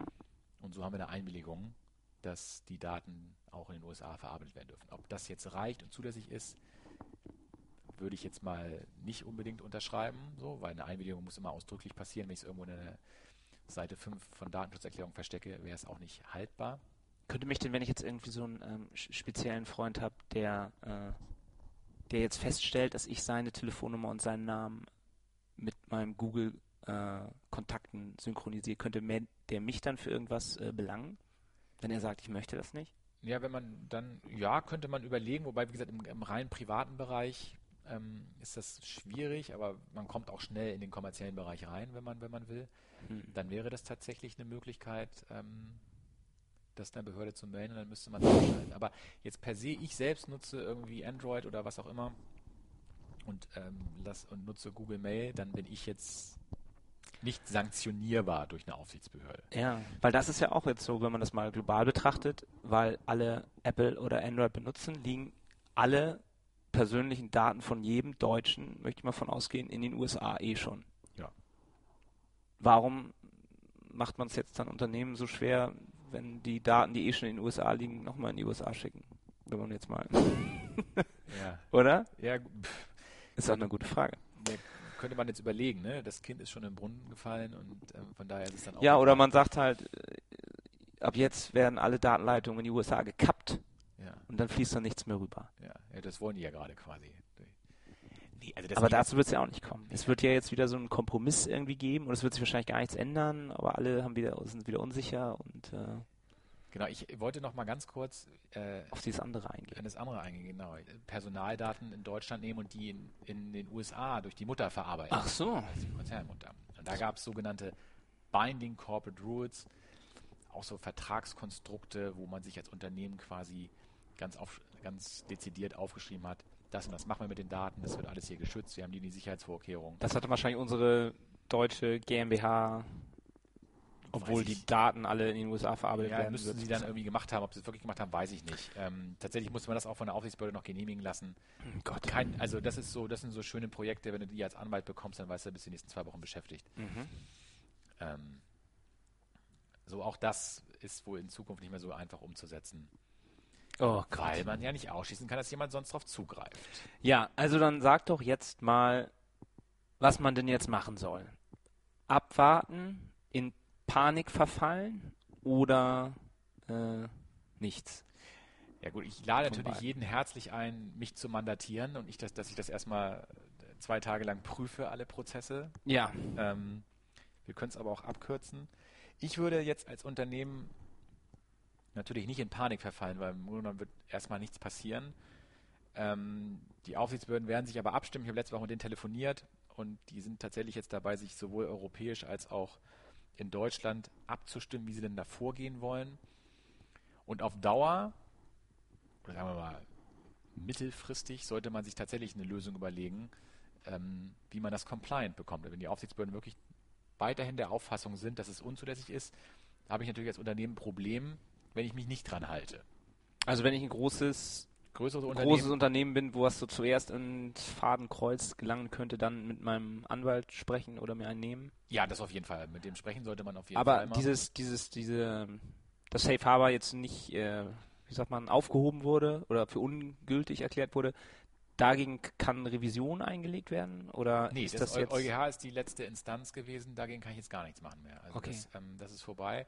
Das heißt tatsächlich, da müssen, da müssen Lösungen her. Die Frage ist jetzt, wie die Lösungen stattfinden. Und dadurch, dass das ja so ein riesen Betroffenenkreis auf Seiten der Unternehmen ist, Ja. glaube ich jetzt nicht, dass jetzt da jedes Unternehmen von der Aufsichtsbehörde so hart angegangen wird, dass da mit Bußgeldern und sonst welchen Sanktionen gedroht wird. Die werden schon sich jetzt was überlegen, wie sie vorgehen wollen und ähm, Ist denn, darauf kann man, sich, du da denn, kann man dann reagieren. meinst du, dass solche, ähm, solche Unternehmen, die diese Cloud-Dienste anbieten, die sind ja auch ein riesiger Wirtschaftsfaktor in den USA, dass die sich mit der US-Regierung zusammensetzen und sagen, hier können wir nicht doch dieses No-Spy-Ding vielleicht irgendwie unterschreiben und dann wäre das auch alles vom Tisch, oder? Im Grunde genommen ist das in meinen Augen die einzig gangbare Lösung. Ja, am einfachsten. Ne? Weil tatsächlich werden wir als Deutsche oder auch als Europäer es ja nie hinbekommen, dass sie sich wirklich mal da, daran halten. Und werden wir nicht, könnten wir nicht auch einfach darauf verzichten? Auf unsere Datenschutzrichtlinien? Also verzichten die Daten darüber zu. Nee, dass wir einfach sagen, das Internet ist, äh, Doch nur- ist nicht national. Äh, ja, Ja, the German Cloud. Können wir auch überlegen. Sagen, alles kappen und es geht nicht, weil ich habe auch, wenn, sobald du ja irgendwie auch- mit Leuten, die technisch oder mit Technikern darüber redest, ist ja das ganze Internet genauso ausgelegt, dass Daten frei über alle Ländergrenzen hinweg, wenn du irgendwie sowas wie Load Balancing machst, auch dann weißt du ja gar nicht, ähm, ähm, wo die Daten gerade sind. Wichtig ist nur, dass die irgendwie schnell und in der korrekten Art und Weise zu irgendjemandem wieder ausgeliefert werden, die Daten. Oder auch, du weißt ja auch gar nicht, aus welchem Land jemand kommt. Ich, es müsste ja, selbst wenn du die IP-Adresse hast, weißt du ja nicht, bin ich jetzt ein deutscher Benutzer, darf jetzt mein, meine Daten, dürfen die jetzt verarbeitet werden? Oder muss dann Google erstmal immer fragen, ähm, sind sie, äh, sind sie Deutscher oder sind sie Italiener und dann jeweils muss irgendwie ein Algorithmus durchlaufen, der die jeweiligen Datenschutzgesetze dieses Landes äh, analysiert und dann muss Google sagen, sorry, wir können für dich nicht speichern oder für dich nur, wenn du jetzt nochmal diesen Text dir durchliest und dann da wieder, was auch keiner macht und es dann wieder bestätigst. Ja, wird kompliziert, denke ich auch. Also von daher, so, so ist es ja auch nicht gedacht, ähm, dass man das alles verbietet. Auf der anderen Seite wurde es halt auch massiv missbraucht. Also auch die Seite, finde ich, ist ja in diesem Urteil ganz gut rausgekommen, dass es ja auf Seiten der US-Regierung massive Verstöße gegeben hat und die auch nach wie vor auch noch geben wird. Ähm, und dass man das alles so hinnimmt und sagt, naja, so ist halt das Internet, alles ist frei, alles ist gut. Dafür ist es, glaube ich, ein zu großer Bestandteil unseres Lebens geworden und da hängt zu viel dran. Ähm, und ich will auch nicht ständig ausspioniert werden und das hinzunehmen ist, denke ich, auch keine Lösung und mit solchen Entscheidungen und Urteilen wird ja auch zumindest mal ein Prozess in Gang gesetzt, weil die, das, was du eben gesagt hast, natürlich werden sich jetzt die Unternehmen in, in, im Silicon Valley auch überlegen, Mist, was machen wir denn jetzt? Weil wir kriegen es ja gerade nicht, nicht hin. Wie sollen wir denn gewährleisten, dass ihr nicht mehr auf unsere Daten zugreift? Ja. Und wahrscheinlich ist es wahrscheinlich echt die einzige Lösung, dass die sich ähm, mit der Regierung zusammensetzen und sagen, damit unser Geschäftsmodell hier nicht auf Dauer bedroht ist, ähm, überlegt euch mal was. Und gebt uns mal eine Garantie, dass ihr nicht darauf zugreift. Und das wird spannend werden. Ich glaube, Google ist ja irgendwie der zweitgrößte Lobbyist oder Corporate Lobbyist So, außer genau. dieser Band Stimmt, in, genau. in wenn Washington. Die, wenn die, die Lobbygelder dann mal ein bisschen gekürzt sie werden oder anderen. Tisch liegen. Also ich glaube, das ist das Einzige, was auf Dauer Ist eigentlich das äh, Teil von dieser TTIP-Vereinbarung? Geht es da auch um Datenschutz? Ich glaube, da ist auch ein, ein, ein kleiner Teil ist auch Datenschutz, aber nicht das Hauptding. Okay. Man weiß ja nicht so richtig, worüber sich da alles unterhalten. Äh, das erzählen sie uns ja nicht. Und darauf, das wird sich auch noch hinziehen. Darauf kann man wahrscheinlich nicht warten. Nee, darauf kann man überhaupt nicht warten. Es wird ja jetzt erstmal europäisch eine andere Lösung wohl geben, diese EU-Datenschutzgrundverordnung. Ist ja Ah, geplant, Ja. dass es vereinheitlicht wird, das Recht. Aber wie, nee, also TTIP wird da auch nicht die Lösung sein. Das, Und wo wir gerade schon darüber, ich habe ja in diesem einen Artikel dann auch von, ähm, das war glaube ich auch, war das, war das Kasper wieder, irgendein so ein Datenschützer auf Heise, der dann geschrieben hat, selbst ähm, dieses, was man dann bestätigt, wenn ich irgendwie jetzt irgendwie meine Daten irgendwo eintrage, dass dann ein Pop-up-Fenster kommt also und da, Einwilligung. da steht genau die Einwilligung, ich bin damit einverstanden, dass meine Daten, meine persönlichen Daten in die USA wandern, dass das nicht reicht, weil man müsste explizit noch dann da reinschreiben, ich bin damit einverstanden, dass meine Daten in die USA wandern und dort von jeglichen Geheimdiensten ähm, verarbeitet werden können. Ja, genau, das ist jetzt ein bisschen vereinfacht dargestellt. Grundsätzlich muss ich als Unternehmen, also wenn ich jetzt meine Kundendatenbank Ja. durch einen anderen Dienstleister verarbeite, dass ich lege sie zu Amazon oder lege sie zu Google, Mhm. ähm, und ich will das jetzt über eine Einwilligungslösung in Zukunft regeln. Ja. Da muss ich ja jeden einzelnen Kunden Ja. anschreiben und sagen, hier, pass auf, das und das mache ich und äh, gib mir mal die Einwilligung. Das ist ja praktisch sehr schwer umzusetzen. Könnte man, theoretisch ist es, vor, also geht es, nach Bundesdatenschutzrecht würde es gehen, Mhm. wenn es eine, eine, eine ausdrückliche Einwilligung ist und auch eine informierte Einwilligung, weil da Das ist ja auch wieder sowas du weißt ja nicht, die was da genau informierte passiert. Einwilligung. Ja, ne? aber gut, aber auf der anderen Seite musst du ja wissen, worauf du dich da einlässt. Wenn da nur steht, ja, wir haben auch noch 20 Dienstleister, die nenne ich dir jetzt aber nicht, die sonst auch noch die Daten bekommen, dann kann ich ja selbst gar nicht abschätzen, will ich das jetzt oder will ich das nicht. So der Gedanke dahinter. Was ich mich auch gefragt habe, diese informierte Einwilligung, es gibt ja bei so AGBs oder so, denen man immer so zustimmt, Ja. ne? Da machen das ja manche so, dass man dann tatsächlich ganz bis zum Ende scrollen muss, bis man das akzeptieren kann, so damit Ja. man so wenigstens so tut, als wenn man sie gelesen hätte. Hat das irgendeinen rechtlichen Grund, warum das einige machen und andere nicht? Oder ist das. Eigentlich überhaupt nicht. Also, ähm, Also eigentlich, wenn ich eine AGB, auch wenn das, wenn das 20 Seiten kleinst bedruckt sind, wenn ich das dem zur Verfügung stelle und sage, hier klick an, du hast es gelesen, genau, dann musst ein bisschen unterscheiden zwischen muss ich davon Verbrauchern und, ausgehen. und Unternehmern. Ich glaube, bei Unternehmern musst du es nicht mal direkt zur Verfügung stellen, da musst du nur sagen, da und da steht's. ja. Ähm, liest dir selber durch. Bei Verbrauchern musst du es bei Vertragsschluss zur Verfügung stellen. Und dann kannst du in AGB ja nicht alles regeln. Also jetzt mal jetzt aufs Datenschutzrecht gemünzt. Du kannst so gut wie gar nichts in AGB äh, dahingehend regeln, dass du irgendwelche Daten woanders hin transferierst. Sprich, wo du normalerweise eine Einwilligung für brauchst. Ob ich das jetzt in die AGB oder eine Datensch Datenschutzerklärung reinschreibe, ist ziemlich egal, weil sie, das wäre keine ausdrückliche Einwilligung. Ich müsste dann immer noch eine extra Checkbox machen. Bist du damit einverstanden, dass meine Daten in den USA von dem Unternehmen verarbeitet werden, zu dem und dem Zweck?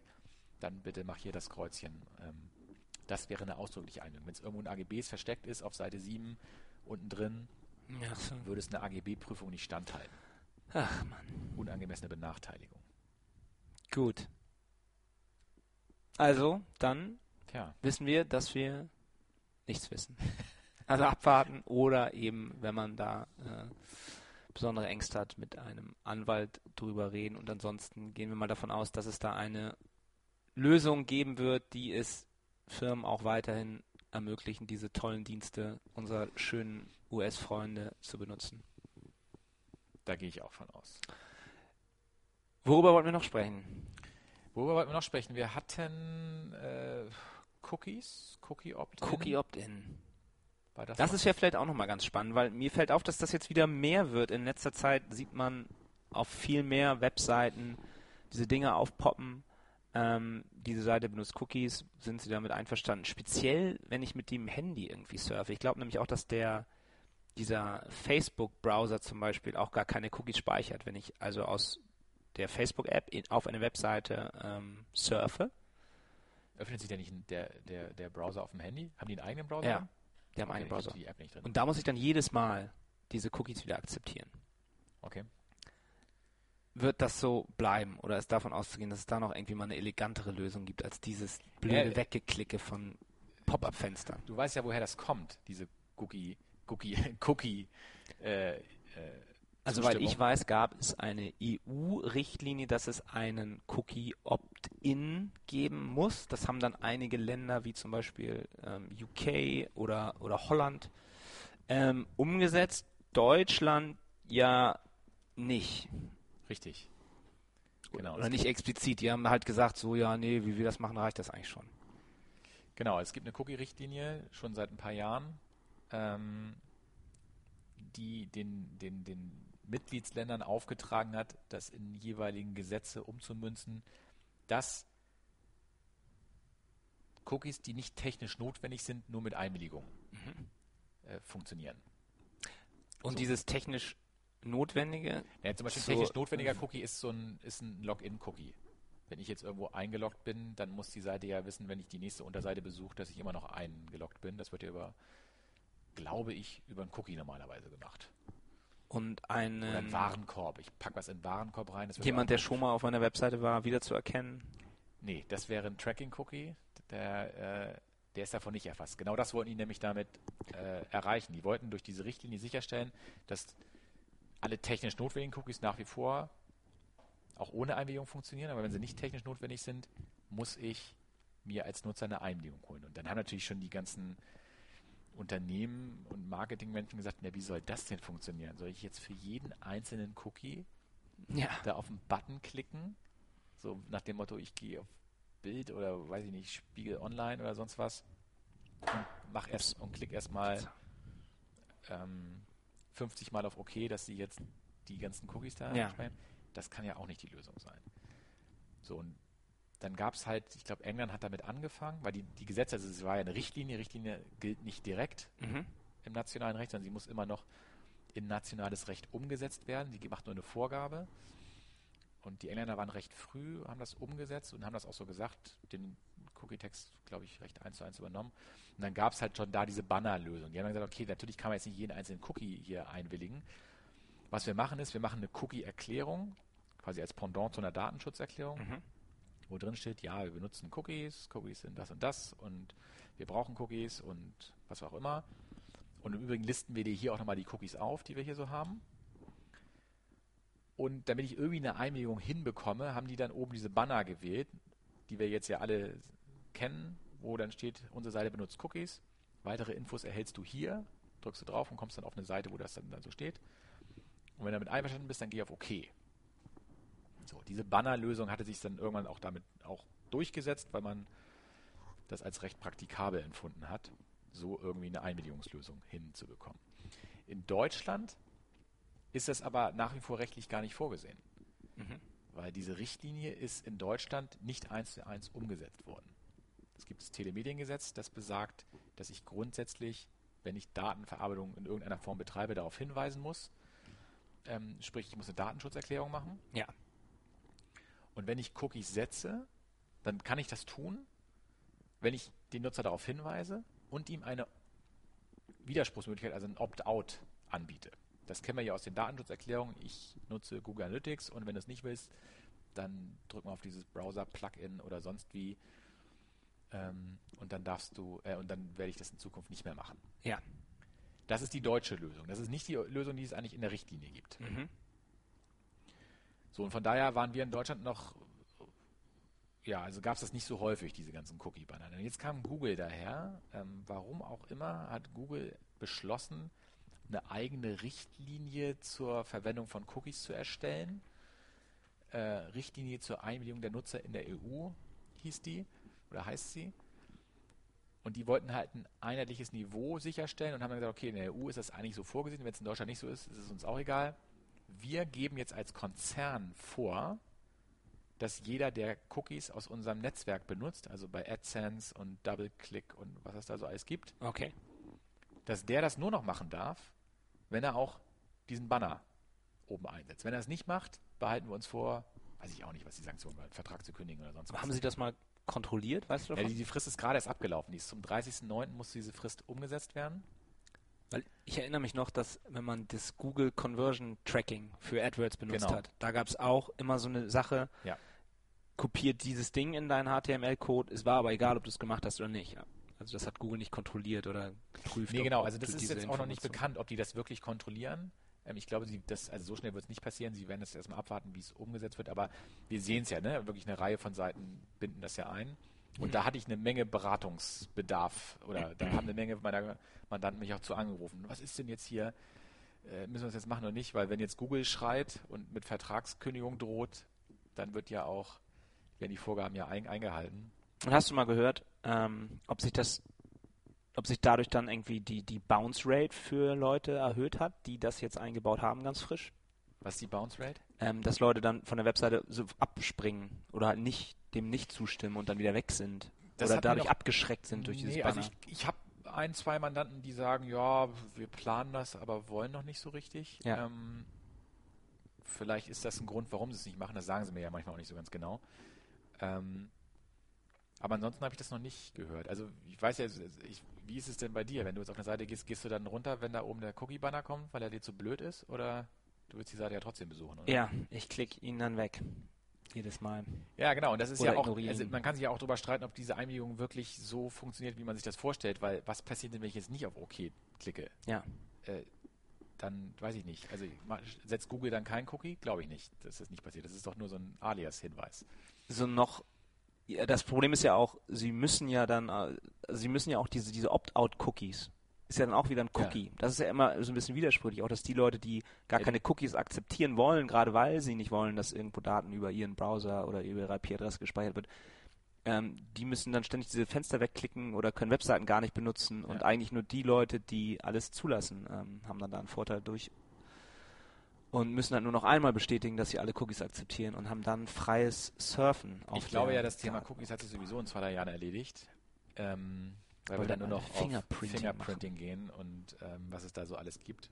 Ähm, und dann können wir uns ja was Neues einfallen lassen. Ja, was ist das? Was ist damit denn eigentlich? Das müsste doch eigentlich noch ähm, Das müsste doch eigentlich, äh, wie, wie sagt man, äh, noch illegaler sein, Fingerprinting als Cookies, weil es da ja keine Opt-out-Möglichkeit mehr gibt.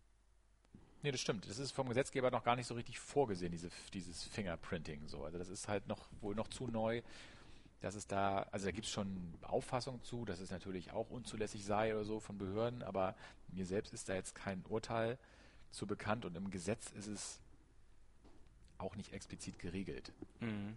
Ähm, aber das ist natürlich ein großes Thema, dieses Fingerprinting, weil man sich dagegen ja in Zukunft gar nicht mehr wehren kann. Ich frage mich auch mal, wie das technisch so genau funktioniert, dass man anhand des Browsers feststellen kann, und das geht ja wohl relativ genau, ähm, Ja, ja, genau. dass Du man ihn kannst wiedererkennt. Aber wie, wie, alle Browser-Plugins, alle so- Schriftarten, aber die Wer dein... ändert denn die Schriftart in seinem Hä? Browser? Macht doch keiner. Es gibt auch Seiten, die Schriftarten runterladen in deinem Browser. Also Ja, da habe das ich eine doch- ganz... Aber der normale User, der hat doch jetzt im Nein, das Browser passiert, noch- das passiert ohne dein Wissen. Also ich habe gehört von einem, von einer Firma, die geben, vergeben so Mikrokredite. Ja.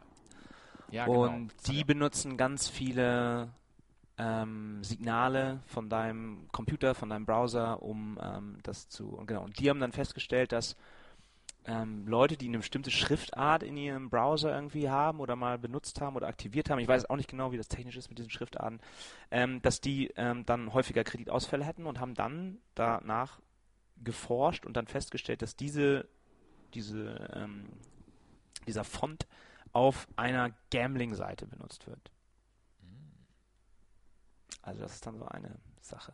Und Okay, aber ich muss doch als User selbst eine neue Schriftart da erstmal einstellen im Browser. Oder wird das.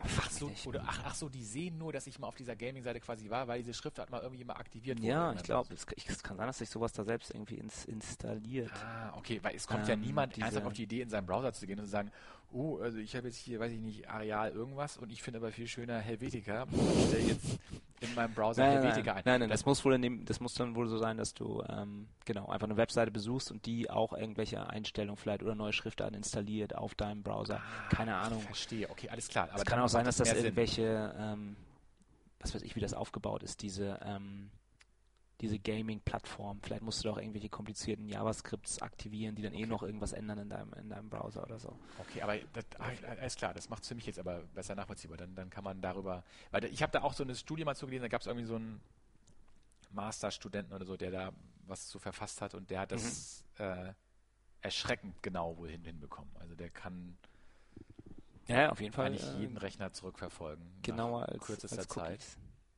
sagt man ja. Ähm, Und das, genau, also das ist, ähm, da gibt es noch nicht wirklich was zu, da gibt es halt nur ein paar Auffassungen zu, die dann sagen, ja, das ist wieder die Frage, die wir am Anfang schon mal hatten, was ist personenbezogen, was ist nicht personenbezogen. Ab wann habe ich einen Personenbezug?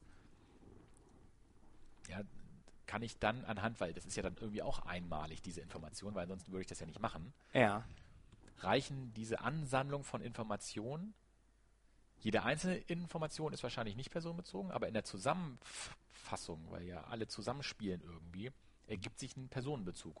Und das reicht aus und dann brauchen wir wieder Datenschutzrecht. Oder müssen Daten Datenschutzrecht beachten. Ach ja. Ich glaube Ja. auch. Ja. Was hältst du eigentlich von dem Bild.de Adblocker Blocker? Ja, finde ich total toll. Ich habe es heute äh, gesehen. Ähm, und da ich selber einen Adblocker benutze, Ist das eigentlich ein, wenn ich jetzt eine Webseite, die werbefinanziert ist, es gab doch mal sogar ein Gesetz, glaube ich, irgendwie TiVo oder so, dem wurde das doch dann verboten, dass er Werbe, kennt diesen digitalen Videorekorder. ja, ah ja, Und dem wurde doch dann, glaube ich, verboten, dass er Werbung automatisch überspringt. genau, das ist die Werbefee. Oder Könnte ne? Oder- Springer denn nicht ein Gesetz erlassen, was es Leuten verbietet, Adblocker zu benutzen, wenn sie Bild.de besuchen? Ja, das wäre schön, wenn Springer jetzt auch noch Gesetze erlassen dürfte von selbst. Ja, aber das können sie einbringen, so wie die ähm, Leistungsschutzrecht. Ja, Ist ja auch eine Regelung von, möchte man jetzt mal sagen, vielleicht von, von der Ja. Springer. Und so könnten, sie- könnten sich doch die alle zusammentun mit ihren Lobbyisten und sagen, diese Adblocker, Ja, sind illegal. Ist, ist ein gangbarer Weg. weil Klar. sie eine Erschleichung von Leistungen äh, vollziehen. Du, Frage, du müsstest das dann juristisch ja, also formulieren. das ist ja dann immer die Frage, klar kann man, man kann auch viele Gesetze erlassen. Ob die dann wirklich verfassungsmäßig halten, ist dann die zweite Frage nochmal. Also das muss man sich im Vorwege auch überlegen, ob das nicht vielleicht gegen irgendwelche Grundsätze verstößt. Und dass ich jetzt vorgeschrieben bekomme, ein Tracking auf meiner Seite zuzulassen, was ja diese Werbung häufig auch beinhaltet. Also ich muss quasi Freiheitsrechte abgeben, damit ich einen gewissen Dienst nutzen kann. Ja. Dass das verfassungsrechtlich halten würde, würde ich jetzt mal sagen, kann man schon anzweifeln. Nee, würde nicht gehen. Nee? Nee.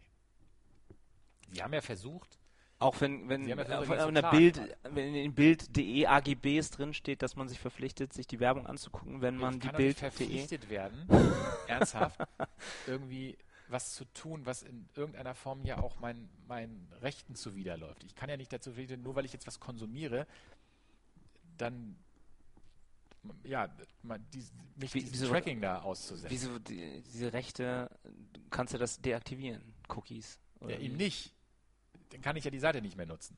Doch, Cookies kannst du ja deaktivieren. Okay, nur der Adblocker wird jetzt. Also der Adblocker blockt ja dann einfach ähm, die verschiedenen, also sowas wie Double-Click oder so Third-Party-Einbindungen blockt der Okay. quasi raus.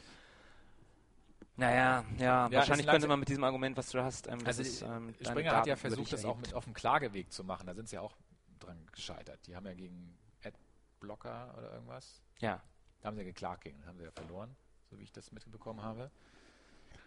Ähm, weil man muss ja auch mal sagen, diese Adblocker, das ist ja auch ein, mieses Geschäft. also wirklich weil sie ja dann gegen, gegen Schutzgeld ja quasi Das dich ja wieder durchlassen. Ne? Und das fand ich auch, da, ich glaube, dagegen ist ja Springer auch vorgegangen, gegen Ja. diese Praxis. Und, Erpressung. und das finde ich auch, das finde ich wirklich eine ganz miese Nummer.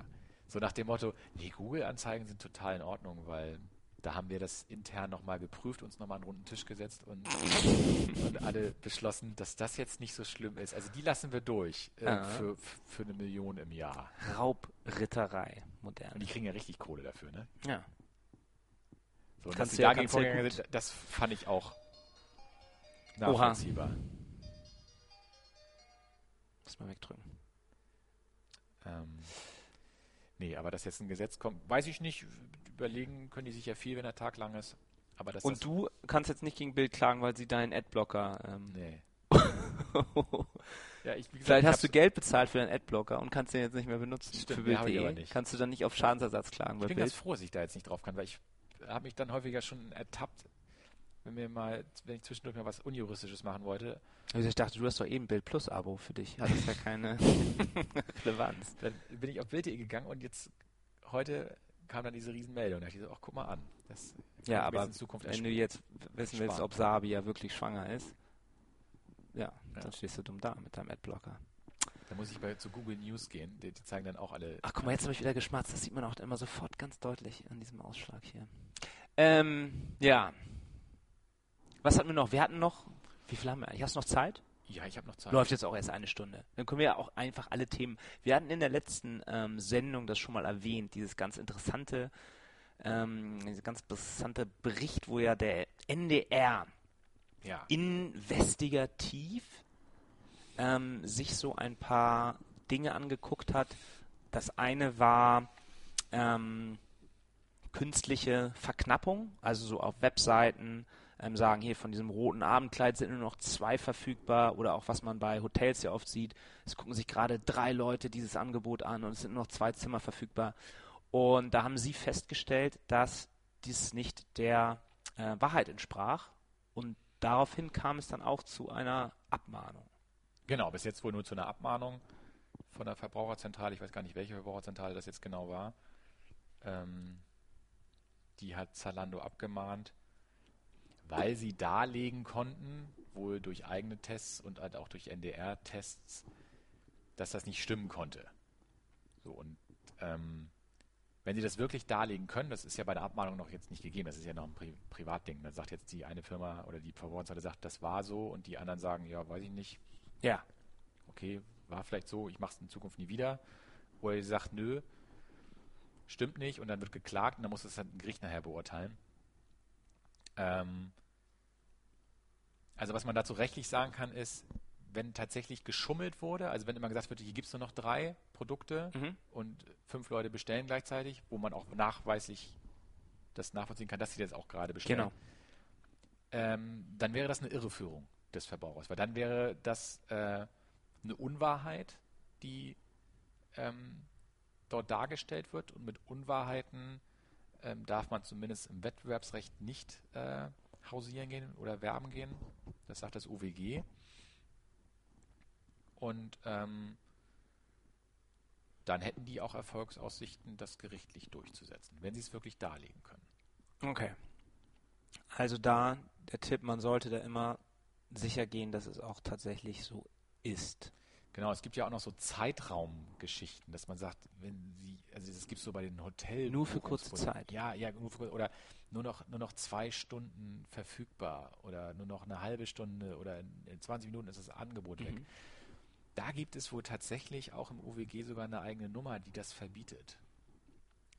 3 Absatz 3 UWG, Anhang, Nummer 7, ganz tief unten drin da.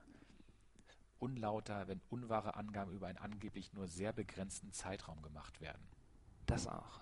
Also das, tatsächlich jetzt, das hat der Gesetzgeber wohl schon mal selber erkannt, Ja. dass das ein bisschen, bisschen hinterfotzig ist und deswegen äh, ähm, ist das unzulässig. Also bei Zeiträumen ist das schon, kann man wohl schon einfacher dagegen vorgehen.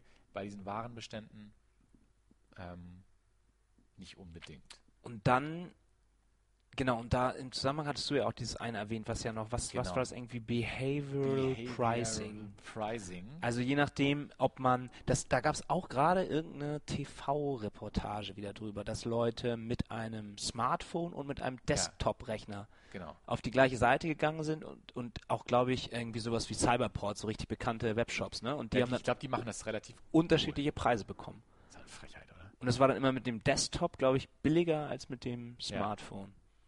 Und ist das erlaubt? Ja, das ähm, kommt drauf an.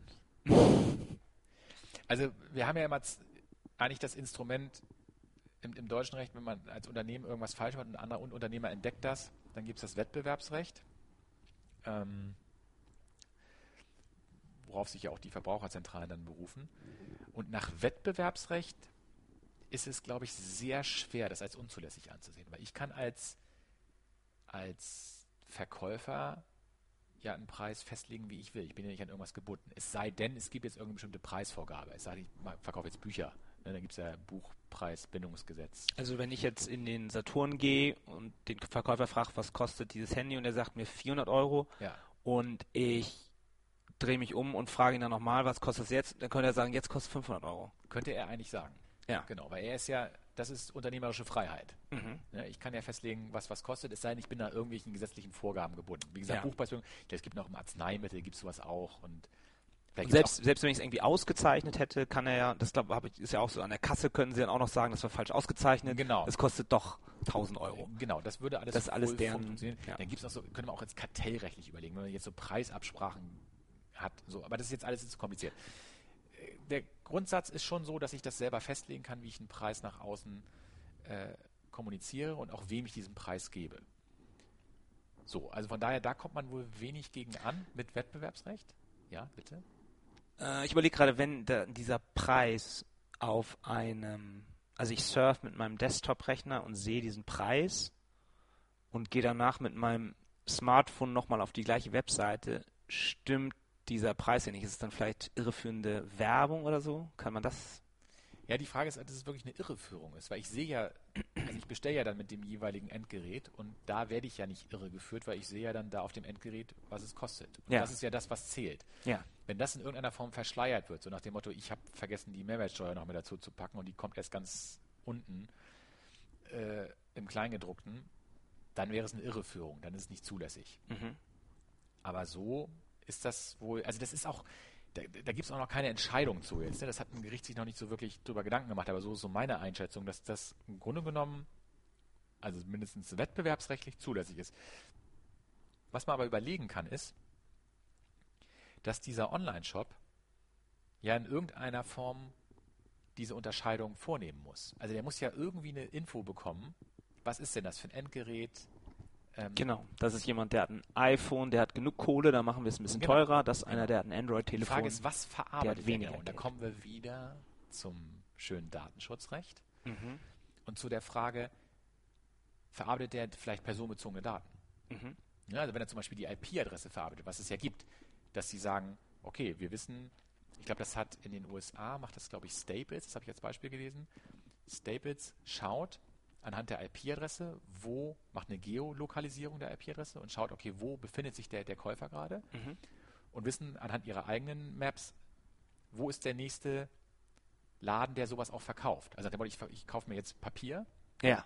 und Staples weiß, ich sitze in so einem kleinen Kaff und der nächste Staples-Shop oder meinetwegen auch andere Shop, der sowas hat, ist irgendwie 100 Kilometer entfernt. Dann ist ja mein Druck innerlich zu sagen, ich kaufe das hier, weil ich keinen Bock habe, die 100 Kilometer zu fahren, viel höher, ähm, als wenn ich jetzt einen Laden 10 Meter um, um die Ecke habe. So, das haben die getrackt und dann haben, haben quasi die IP-Adresse ähm, erhoben und ausgewertet anhand dieser Merkmale und geschaut, wie sie dann den Preis dazu berechnen. Und das wäre wohl nach deutschem Recht zumindest schwammig, wenn nicht sogar unzulässig, weil wir haben ja vorhin gelernt, IP-Adresse, personenbezogenes Datum, Ja. wird für einen anderen Zweck verarbeitet, also nicht nur für den Zweck, dass ich eine Webseite besuche, sondern auch für den Zweck, einen Preis zu bestimmen. Dafür habe ich keine Rechtsgrundlage. Okay. Eine Einwilligung habe ich auch nicht vom Nutzer, weil den habe ich ja vorher nicht gefragt, ob ich das machen dürfte. Der kriegt ja aber nur einen anderen Preis ausgerichtet, äh, ausgespielt. So, und dann könnte man überlegen, datenschutzrechtlich unzulässig. So könnte man da rangehen. Und was ist so mit Diskriminierungsparagraphen?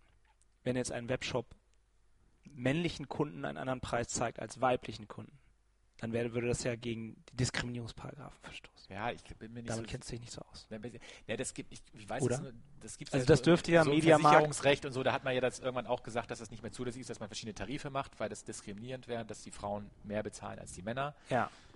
Ähm, ehrlich gesagt kann ich das nicht so abschließend beurteilen gerade, aber das weiß ich nicht so genau, inwiefern das jetzt auch für normale Produkte gilt, dass ich die jedem zum gleichen Preis anbieten muss, egal ob Mann, Frau, schwarz, weiß oder sonst was da. Weiß ich ehrlich gesagt nicht, aber Aber ein Apple oder ein Android-Nutzer, die würde wahrscheinlich darunter fallen. Und das Grundgesetz. Es ist doch, was steht da? Es darf keiner aufgrund seiner Hautfarbe, Herkunft aufgrund seiner Herkunft und einem genau diskriminiert werden. und Geschlecht und sexueller Religion Genau. und so weiter. Und Genau. dann Herkunft wäre ja wieder das mit Staples. Ja, Der wurde ja wegen seiner Herkunft diskriminiert, Herkunft. weil er vom Dorf kommt. ja vielleicht. ja, könnte man alles überlegen. So, wie gesagt, das ist noch ein relativ neues Thema und ähm, da hat sich noch keiner, also zumindest mein Kenntnisstand bei Gericht äh, so ausgelassen und von daher, ähm, aber sind das mit Sicherheit auch Sachen, die man überlegen könnte. Also mit, Dis mit der Diskriminierung habe ich mir selber noch keine Gedanken zu gemacht. Also würdest du da sagen, man könnte das erstmal versuchen, weiterhin unterschiedliche Preise für unterschiedliche Also ich denke schon, Browser-Versionen oder und das so ist ja das, was in, erst, was in erster Linie zählt. Wettbewerbsrechtlich kommen andere Unternehmen da schwer gegen an, dich jetzt irgendwie abzumahnen und von daher sehe ich da jetzt nicht so das große Risiko. Ich finde es ich find's blöd, aber es ist tatsächlich ja eine Möglichkeit. Ja. Vielleicht- Also ich glaube, diese Firmen, bei denen das entdeckt wurde, die haben dann auch sofort natürlich gesagt, oh, sorry, technischer Fehler und ähm, haben das dann auch, glaube ich, abgestellt. Ja, ist schon eine Schweine. Weil dabei möchte schon keiner erwischt werden. Ja, ich glaube auch, das ist eher so ein Image-Ding nachher.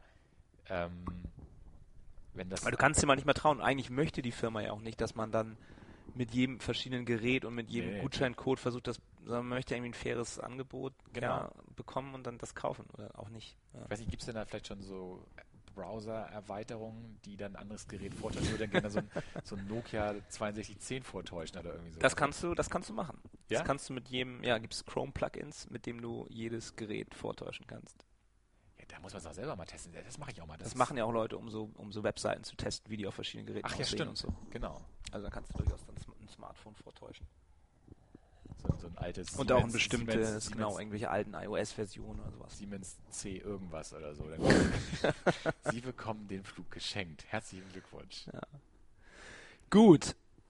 So, eine Stunde, 20 Minuten. Ah, das ist noch super in der Zeit. Dann können wir jetzt noch auf dein Lieblingsthema eingehen. Impressum und Datenschutzerklärung. Okay. Damit verdient ihr doch bestimmt das meiste Geld. Nur Millionen. Wer braucht denn das? Ein Impressum. Also Ja. ein Impressum, Also eine Webseite, glaube ich, weiß mittlerweile jeder, dass er ein Impressum Ja. und eine Datenschutzerklärung es eigentlich denn, auch sie ist jetzt für braucht. ganz familiäre, private Zwecke, dann brauche ich es nicht. Aber man ist ganz schnell, also das Gesetz sagt, alle Diensteanbieter müssen ein Impressum haben.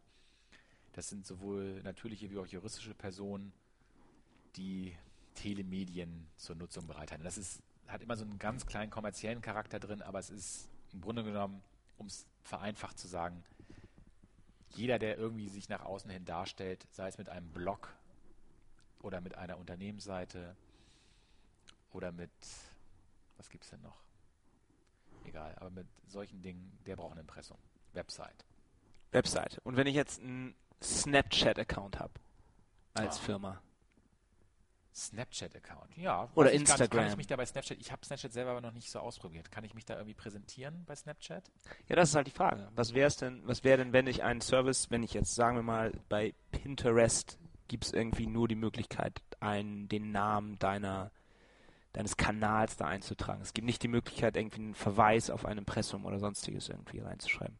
Oder das ist ja vielleicht auch noch die andere Frage. Ja, bei Facebook reicht es ja noch nicht mal irgendwie auf dein Impressum zu verweisen, sondern du musst es auch auf die Facebook-Seite machen. Ja, genau. Also Facebook hat ja irgendwann zum Glück mal reagiert und hat dann auch eine Möglichkeit eines, eines Impressums-Buttons ein, eingefügt.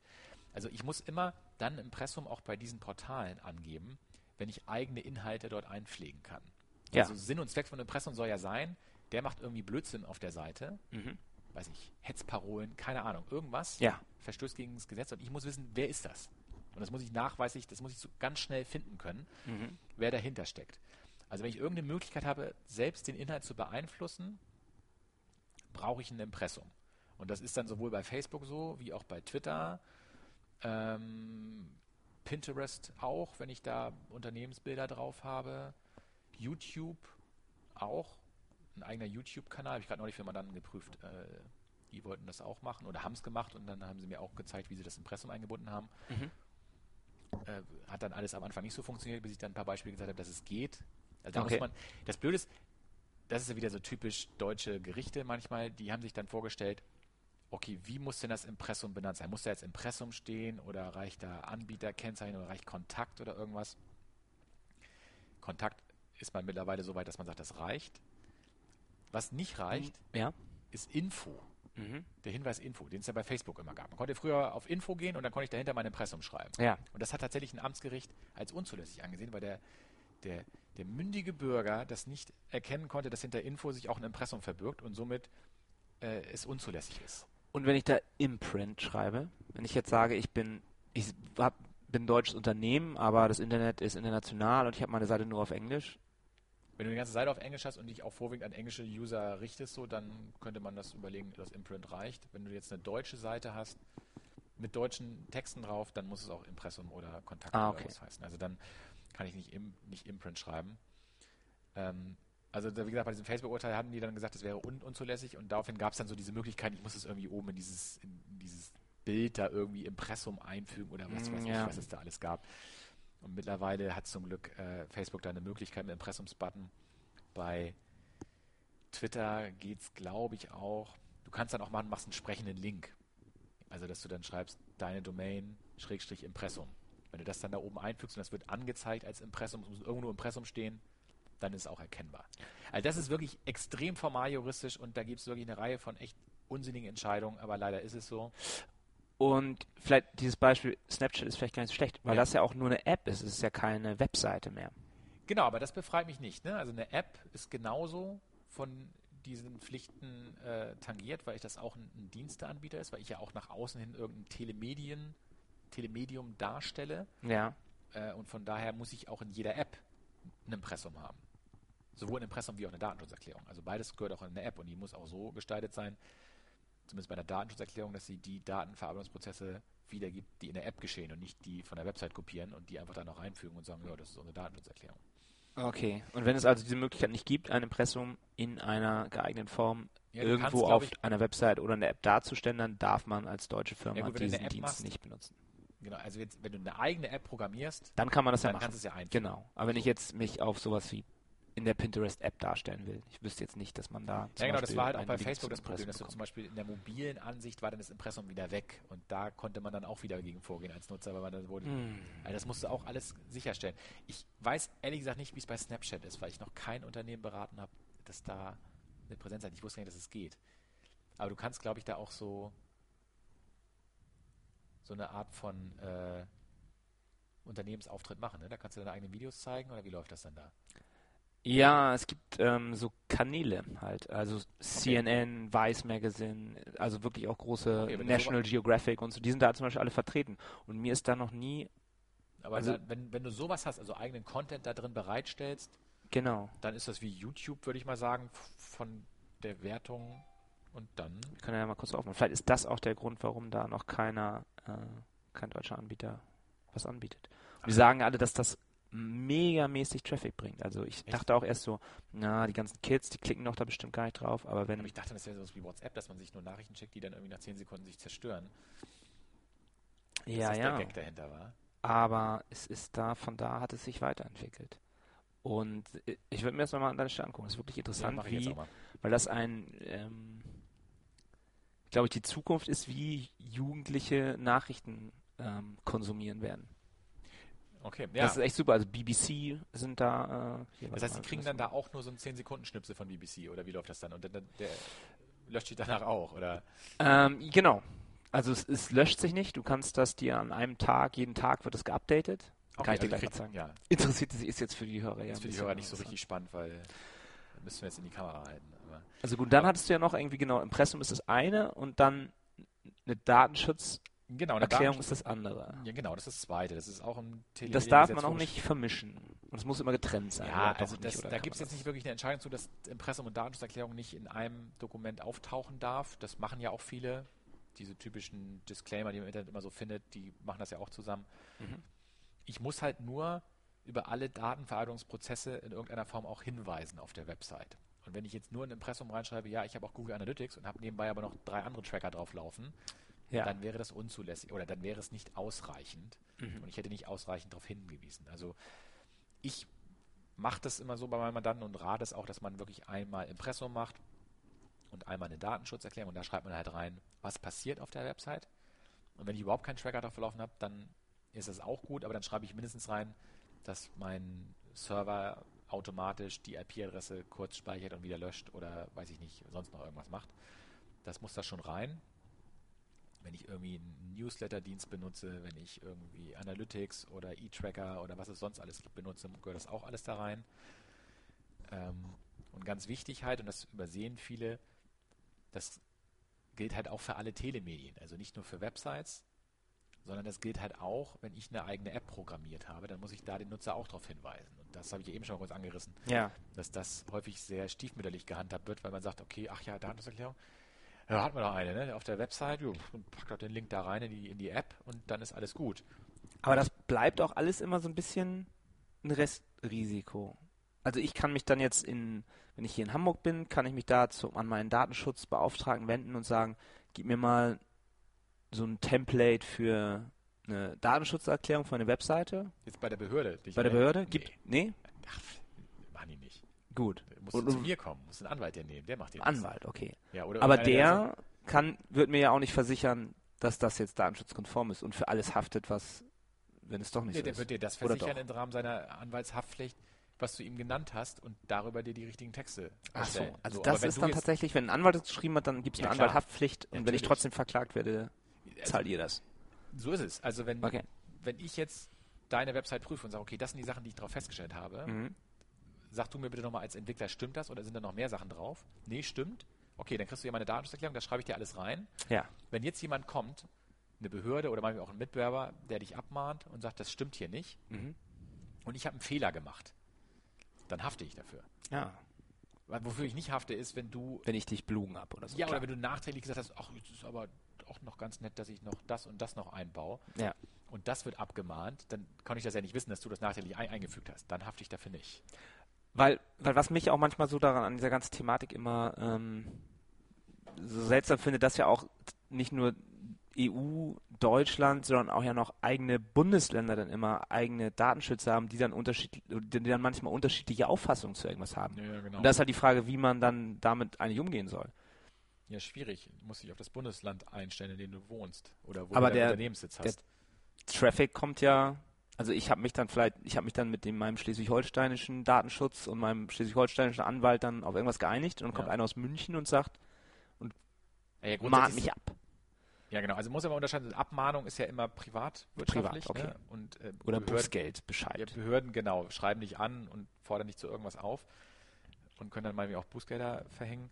Ähm, ja, das ist ein Problem. So ist es leider im Föderalismus, dass es bestimmte Sachen gibt, die länderspezifisch anders gesehen werden. Wobei die jetzt bei solchen Sachen wie einer Datenschutzerklärung alle nicht grundlegend abweichen. Also die, die verständigen sich ja auch in so gemeinsamen Gremien. Das nennt sich in Deutschland Düsseldorfer Kreis. Da Ja. treffen sich dann alle Aufsichtsbehörden und beschließen, okay, wie wollen wir das handhaben mit Google Analytics? Wie wollen wir es handhaben mit Adobe, wie heißt das? Omniture oder irgendwie so? Ja. Äh, Catalyst. Das weiß ich jetzt. ähm, was wollen wir da machen? Und dann gibt es immer eine Behörde, die, so, sie- die, die federführend ist. Also zum Beispiel die Hamburger Behörde ist federführend für Google und für äh, Facebook, weil die hier einen Unternehmenssitz haben. Deswegen sind sie für die auch zuständig. Mhm.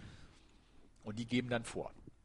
Okay. So hat man sich schon darauf geeinigt. Also klar kannst du immer noch Abweichungen haben, aber es gibt da schon Tendenzen, dass die alle recht ähnlich dann nachher drauf sind. Und wenn dann, eine, wenn irgendwas, also dass eine Datenschutzerklärung vollständig sein muss und dass alle Tracker drin aufgeführt werden müssen und dass ein Widerspruchsrecht sein muss, ähm, da sind sich eigentlich alle dann einig. Und das denkt auch keiner. Ja, machen wir.